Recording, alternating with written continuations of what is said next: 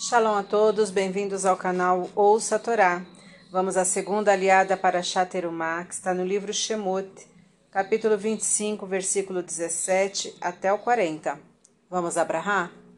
Baruch Adonai, Eloheinu melech haolam, asher barabanu mikol hamim venatan lanu et toratou, Baruch Adonai noten hatorá. Amém.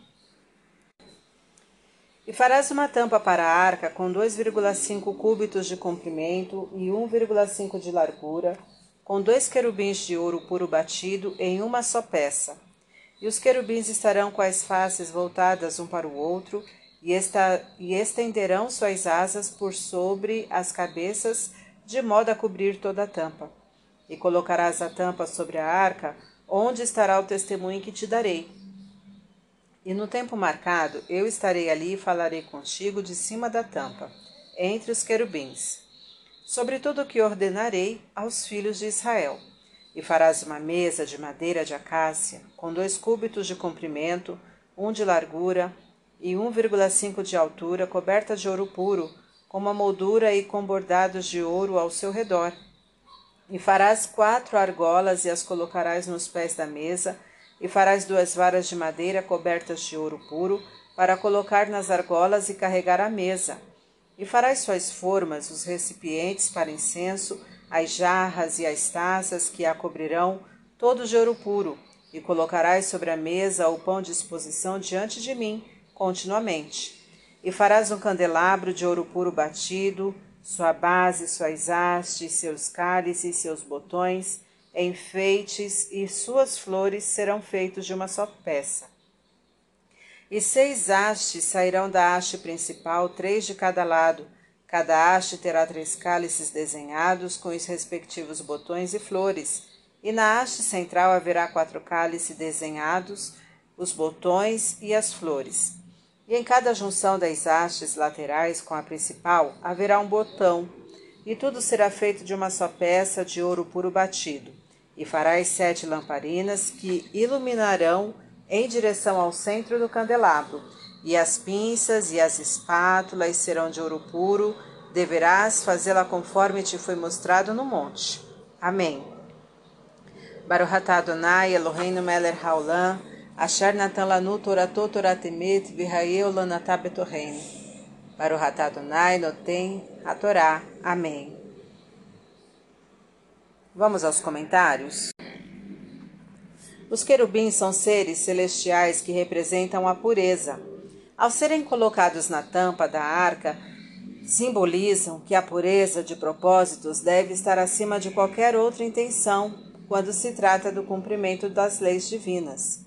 No cérebro existe o intelecto, mas acima dele, isto é, orientando como utilizá-lo, estão duas entidades não materiais, o bem e o mal por serem feitas da mesma maneira e terem a mesma origem, é às vezes muito difícil diferenciá-las, a menos que o conteúdo da arca, a lei divina, esteja presente.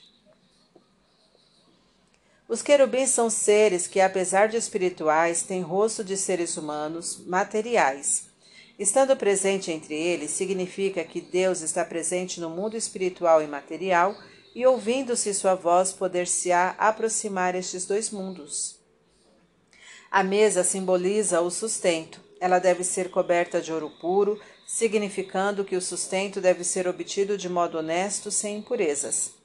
A mesa simboliza a boca, pois nela é colocado o alimento. É pela boca que se ingere alimentos e é pela boca que se pronunciam palavras. Devemos ingerir somente alimentos puros, conforme especificado por Deus, e também não pronunciar palavras impuras, tais como maledicências, idolatrias, juramentos em vão, mentiras, palavrões, etc.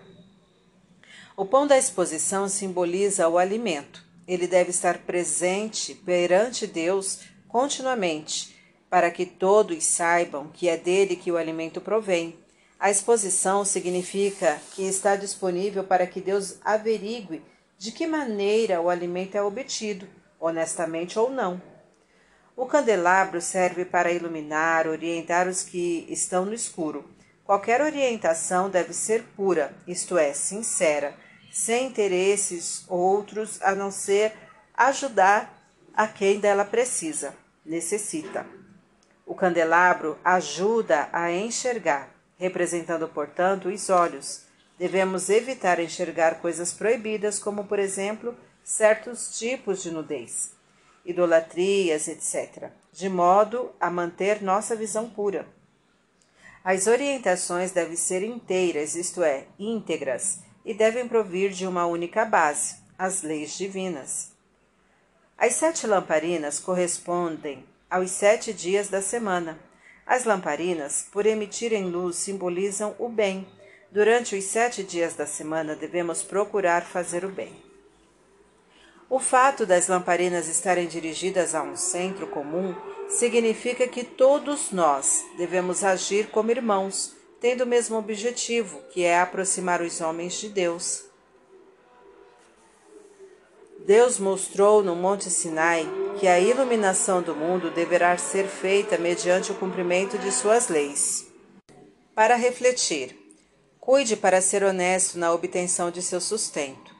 Preocupe-se com a qualidade das coisas que entram e das que saem de sua boca. Evite olhar para as coisas que desviam seus sentidos de fazer o bem, tais como pornografias, etc. Oriente e ajude o próximo sinceramente, sem proveito outro que o bem dele. Lembre-se de que somos todos irmãos e ligados ao mesmo objetivo, que é o de aproximar o homem de Deus mediante a prática do bem durante todos os dias da nossa vida. Para exercitar. Você acha que os rendimentos obtidos sem pagamento de impostos são honestos? Comente abaixo. Está gostando do conteúdo do canal? Então curta, comenta, compartilha. Se ainda não é inscrito, se inscreve, ativa o sininho e fica por dentro de todas as novidades. Shalom a todos!